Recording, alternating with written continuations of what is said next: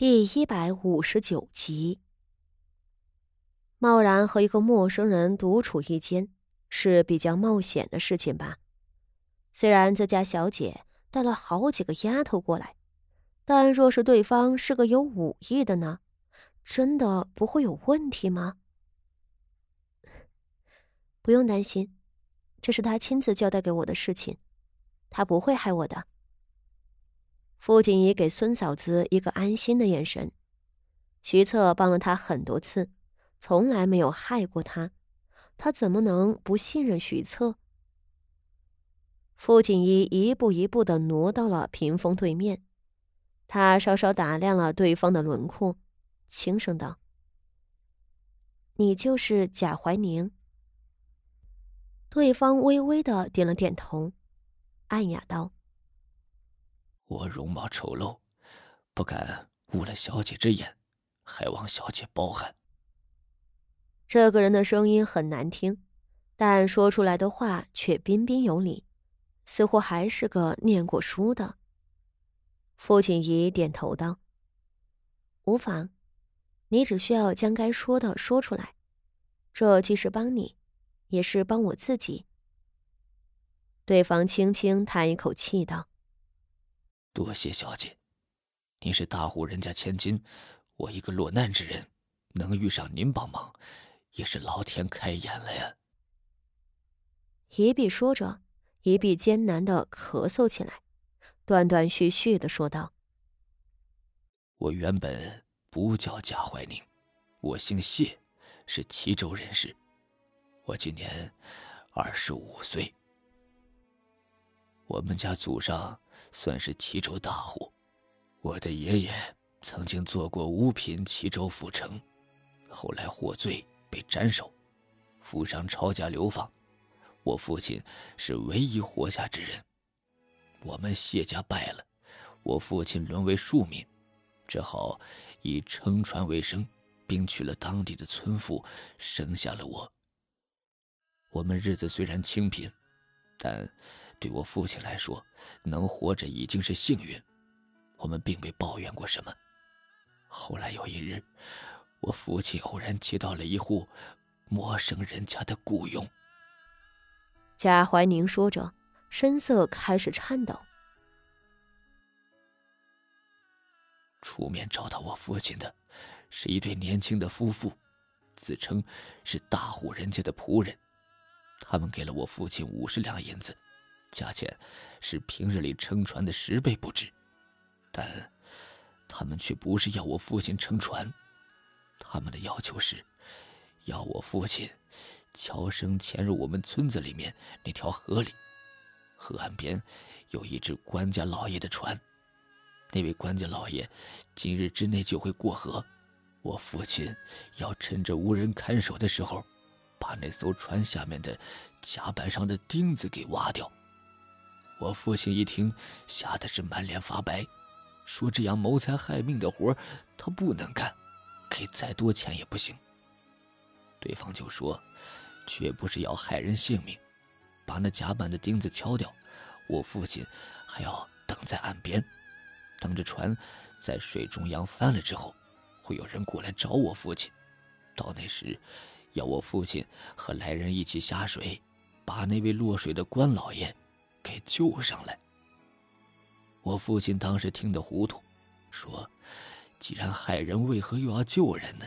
这是什么意思呀？”可对方也不解释，又给了五十两银子，一共一百两了。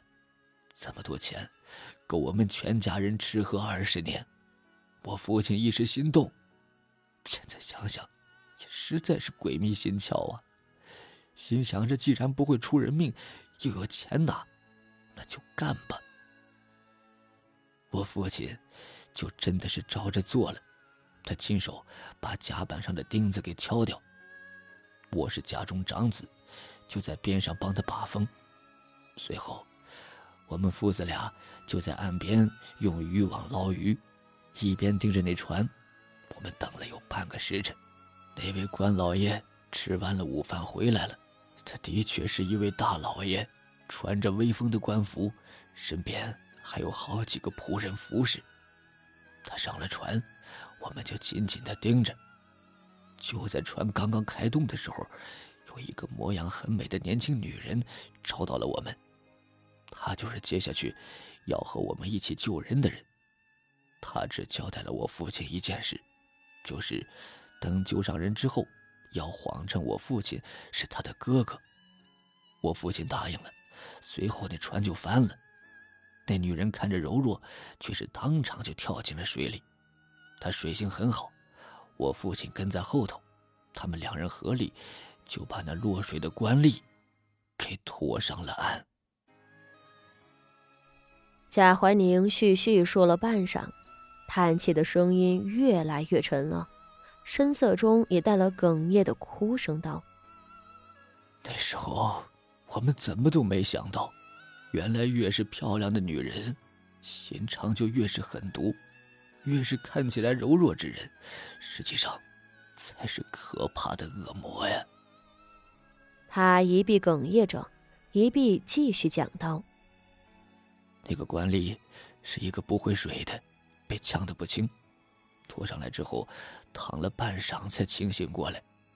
他醒过来，就对我父亲和那女人道谢。”那女人浑身衣裳都是湿乎乎的粘着，身段玲珑有致。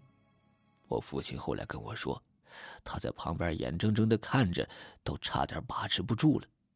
那被救上的官老爷就更是看呆了眼，追问那漂亮女人的身份名讳。那女人自称是我父亲的妹妹，将我家祖上做过府城，后来又落败的事情和对方说了。我父亲为了钱财，也欺骗对方说，那女人就是自己妹妹。那位官老爷对我父亲两人千恩万谢，又问那女子是否嫁娶，日后有何打算。官老爷一问，那女子居然哭了，说自己是大户人家千金，因为父亲获罪，沦落到这般田地。她已经十八了，至今未嫁，因为。她从千金沦为贱民之后，能嫁的就只有泥腿子和那些渔民，她不愿意嫁给那些人。随后，那官老爷就问她是否愿意跟随自己啊？那女子答应了。后来发生的事情就顺理成章，官老爷把她纳为妾室，并给了我父亲一千两银子作为聘礼。那女子走时也并未带走那笔钱。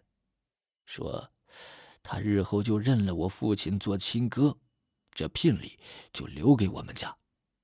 我父亲高兴坏了呀，这只不过做了一件极其简单之事，就多了个漂亮妹妹和一个做大官的亲戚，还有那么一大笔巨款。